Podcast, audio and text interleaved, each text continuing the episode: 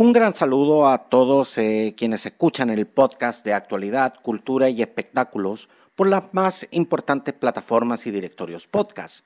Suscríbete y no te pierdas ningún episodio por Anchor, Evox, Apple Podcast, Google Podcast, Breaker y Spotify.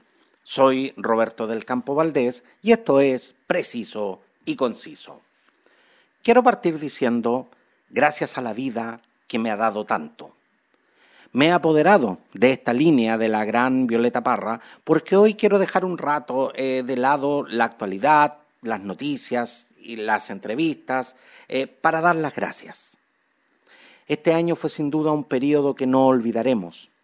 Vivimos la primera gran pandemia de este siglo.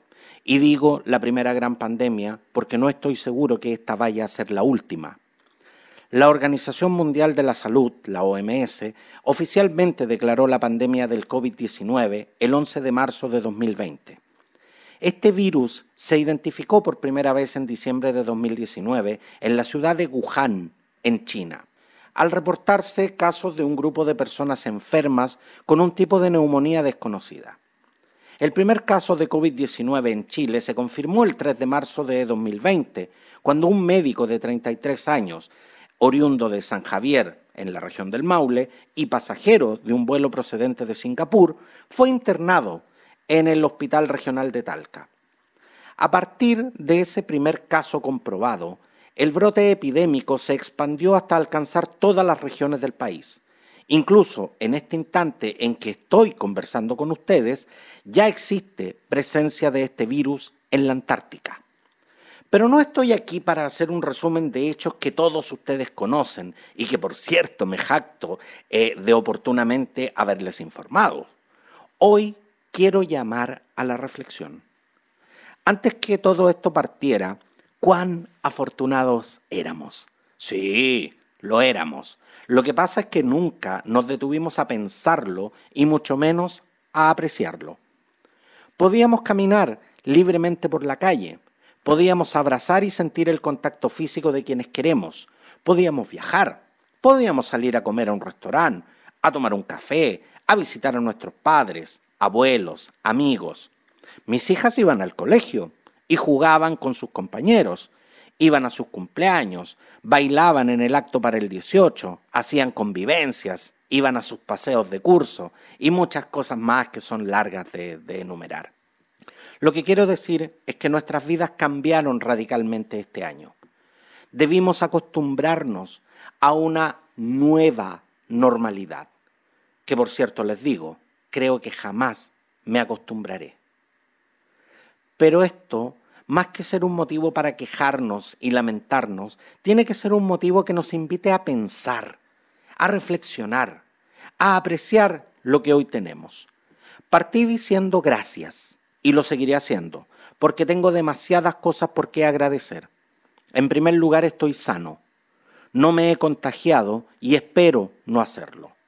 Mis padres que se contagiaron, afortunadamente hoy están sanos y afortunadamente todavía los tengo conmigo. Envío un fuerte abrazo, mis condolencias y mis respetos a quienes hoy no pueden decir lo mismo, a quienes perdieron a sus padres, a sus abuelos, a sus hermanos, a sus amigos, a sus seres queridos. Cada partida es una herida que nunca cierra y una ausencia que no se llena con nada. Se aprende a vivir con el dolor, pero este jamás se va. Cada día nuestras autoridades de salud nos entregan su informe, nos presentan cifras, nos hablan de porcentajes, curvas, estadísticas, pero no nos dicen que cada número es una vida que se apagó una familia que sufre, un ser humano que ya no está con nosotros. Hemos asumido esto como la nueva normalidad y eso ha hecho que deshumanicemos estas cifras. Cuando se habla que fallecieron 30 personas, se los pongo en simple. Yo tengo dos hijas en edad escolar. Imagínense que yo les dijera que todo un curso de cualquier colegio, incluido el profesor o profesora, fallecieron. El panorama simplemente es dantesco por no decir terrorífico.